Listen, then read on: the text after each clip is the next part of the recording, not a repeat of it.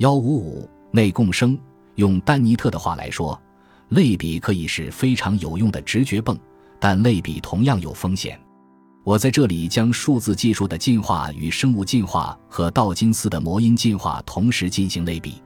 数字技术与魔音一样，进化中也会发生突变和自然选择，只不过其突变和自然选择的机制都是人类提供的。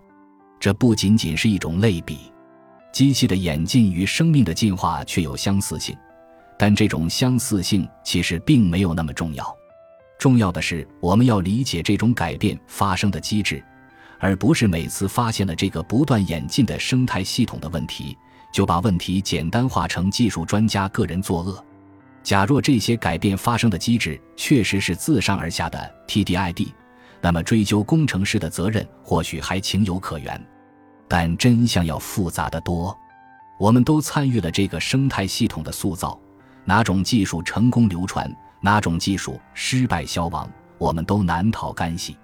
工程师只是扮演了 HGT 中病毒的角色，把基因物种从一种技术转移到另一种技术。但如果全社会都滥用抗生素，那么如此创造出来的生态系统也自然具有抗生素耐药性。尽管如今我们面临着机器影响我们基因的可能性。但这段协同进化关系中的人类这一方仍然主要按照魔音进化的方式，而不是生物进化的方式发展。我们利用技术赋予我们的软硬件开发新的软硬件，而在技术的推动下，我们触发技术突变、创造新技术种类的能力也像道金斯的魔音一样不断进化。一个强大的反馈环路就此形成，技术带来魔音突变。魔音又反过来引发技术突变。事实上，技术的进化与生物的进化之间还存在一个更强、更可怕的相似点：人与技术之间相互依赖，形成了一种共生关系，而共生关系可以带来比 HGT 更强大的突变来源。生物学家将其称为共生起源，即共生双方融合，成为一种更复杂的全新的生命形态。共生起源也被称作内共生学说，而内共生的双方一旦离开对方，都将无法单独存活。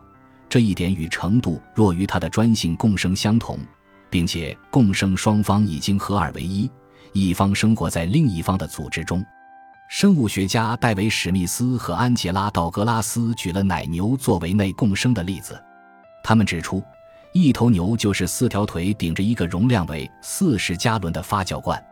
对内共生学说做出重大贡献的林恩·马古利斯是这样描述奶牛的：奶牛吃下了草，但却无法消化，因为它们没有能力分解纤维素。牛的消化主要是由瘤胃中的共生微生物完成的。瘤胃是一种特殊的胃，本质上是在进化中形成的一节过度发育的食道。世界上不存在没有瘤胃的奶牛，奶牛只要失去了共生微生物就会死亡。